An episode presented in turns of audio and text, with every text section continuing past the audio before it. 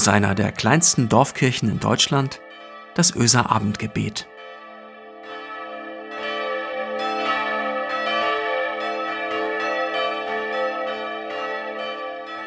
Guten Abend und herzlich willkommen zum Öser Abendgebet.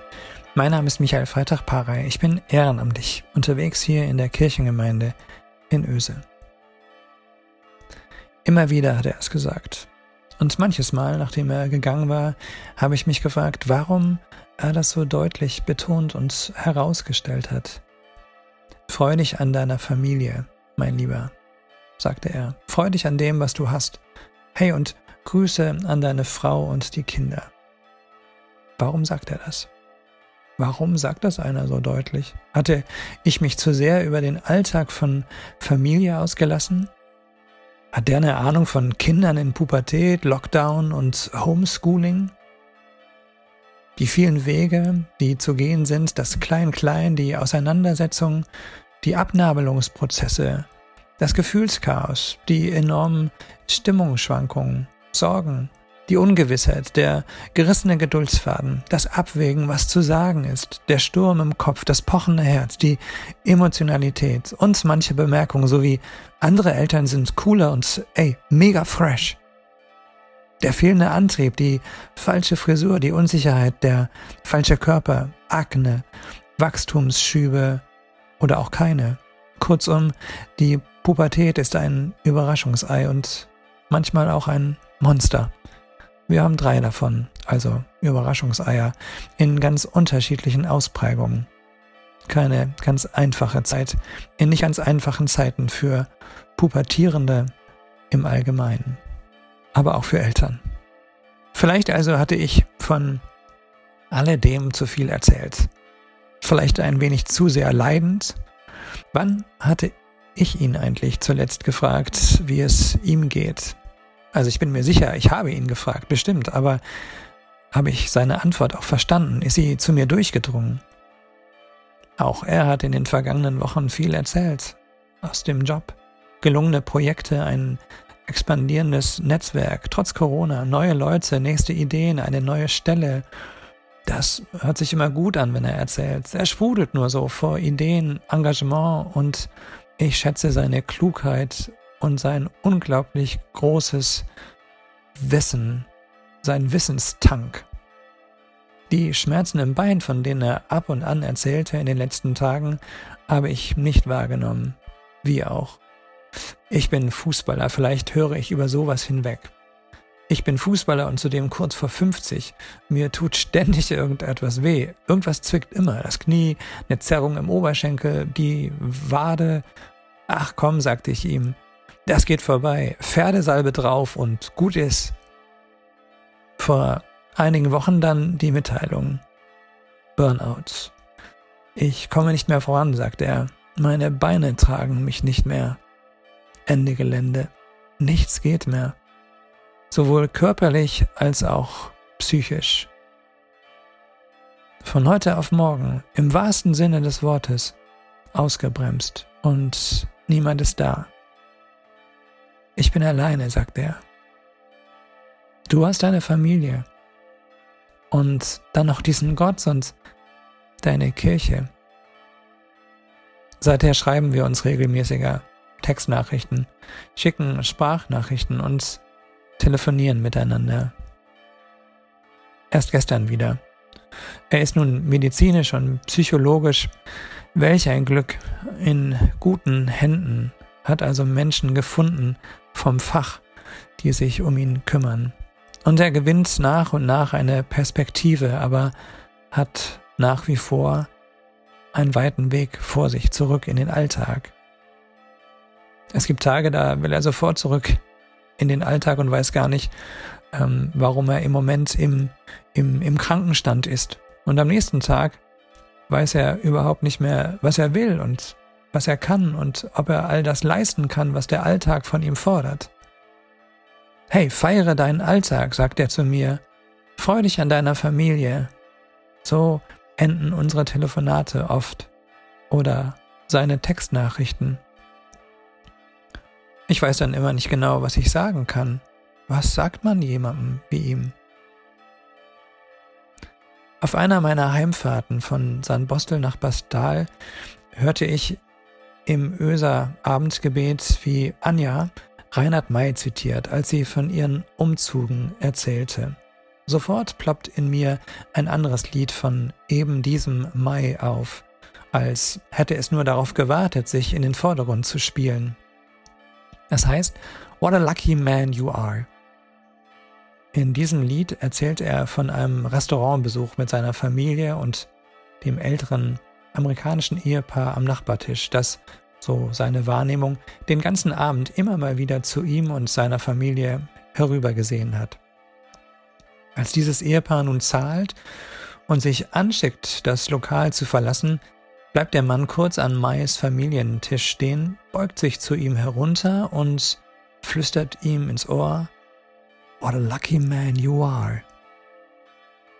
Und im nächsten Moment verlässt das Ehepaar den Raum, ehe Mai etwas erwidern kann. Und während sich seine Familie laut und intensiv weiter und fröhlich unterhält, beguckt er im Gedanken diese Familienbande, mit der er unterwegs ist, und sagt an einer Textstelle, und ich sitz noch immer stumm, schon sonderbar. Da kommt ein Wildfremder an deinen Tisch und macht dir klar, du hast alles, was du wolltest. Was um alles in der Welt. Wie viel unwichtiges Zeug dir auf den Blick darauf verstellt. Manchmal brauchst du einen Fremden, der dir einen Spiegel vorhält. What a lucky man you are. Das passt zu dem.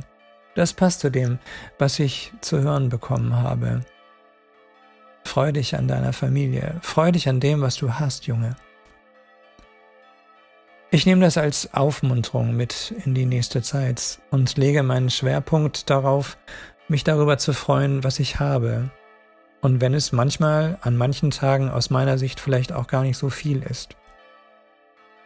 Und ich will mich darüber freuen und nicht zu sehr auf das, was diese Zeit gerade anders macht und schwierig blicken. Wenn ich das hinbekomme, denke ich, fällt auch wieder mehr Zeit ab für, ja, Pubertierende zum Beispiel, für Überraschungseier und all jene, bei denen tatsächlich nichts mehr vorangeht und die alleine sind, wirklich alleine sind und sich wundern, wie einer wie ich nur so viel klagen kann und über Kleinigkeiten fällt. Heute Abend werde ich ihn anrufen und ihn fragen, wie sein Tag war. Ich will ihm zuhören und tiefer verstehen, was ich tun kann, um seine nächsten Schritte zu begleiten oder ein Fallen abzufedern. Ich will für ihn beten. Das, so sagt er manchmal schmunzelnd, das könnte ich, das könnte ich ja mal für ihn tun. Schließlich bezahle er immer noch seine Kirchensteuern, ganz brav und regelmäßig, ganz anders als so viele andere in seinem Umfeld, meint er. Und ich will ihm Danke sagen dafür, dass er mir die Augen geöffnet hat. What a lucky man I am während ich ihn gleich anrufe, wie wäre es, wenn du überlegst, wen du vielleicht noch heute, heute Abend anrufen könntest? Wer braucht dein Zuhören? Oder aber, wem würde es gut tun, dass du ihm ins Ohr flüsterst, What a lucky man you are. What a lucky woman you are. Also was bist du für ein glücklicher Kerl, was bist du für eine glückliche Frau? Wie viel Glück hast du? Wer, wenn nicht du und ich, die wir uns auf diesen Gott berufen, sind dran, diese Fragen zu stellen? Heute könnte durch deinen Anruf für jemanden da draußen das erste Mal seit langem sein, dass er bewusst wahrnimmt, ich bin nicht alleine. Und ein anderer fängt an zu verstehen und zu fragen, ich habe alles, was ich immer wollte. Was um alles in der Welt verstellt mir den Blick darauf in diesem Moment. Wenn du zu denen gehörst, die diese Energie gerade nicht haben, um anderen einen Impuls zu geben, lass dir von Gott ins Ohr flüstern. What a lucky man. What a lucky woman you are. Lass mich deinen Blick weiten, sagt Gott zu dir. Hörst du? Ich will dir Menschen an die Seite stellen, die dich ansehen und verstehen. was du brauchst. Also, lass uns gemeinsam das aus dem Weg räumen, was dir den Blick verstellt. Gib mir deine Hand. I want you to be a lucky man, a lucky woman. Lass uns gemeinsam beten. Gott schenk mir einen weisen, einen gelassenen Umgang mit meiner Situation. Hilf mir beim Akzeptieren dessen, was ist. Du siehst mich, du siehst mein Herz an, du weißt um alles, was ich denke und fühle. Lass mir das zur Grundlage werden, zur Basis für ein unaufgeregteres Auftreten und Handeln. Schenk mir Menschen, die mir die Augen öffnen, damit ich sehen kann, was ist.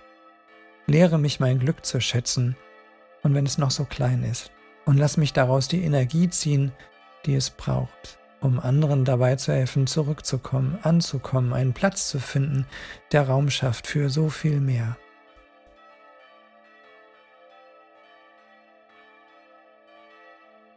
Komm, wir stellen uns unter den Segen Gottes. Er segne dich, Gott, der, der bleibt. Er segne dich, Jesus, der, der geschickt wurde, damit du immer wieder zurückfindest. Er segne dich, der Heilige Geist, der, der dich im Inneren zusammenhalten will und dir Orientierung schenkt. Amen. Ich wünsche dir und mir, ich wünsche uns einen, einen richtig guten Abend. Tschüss.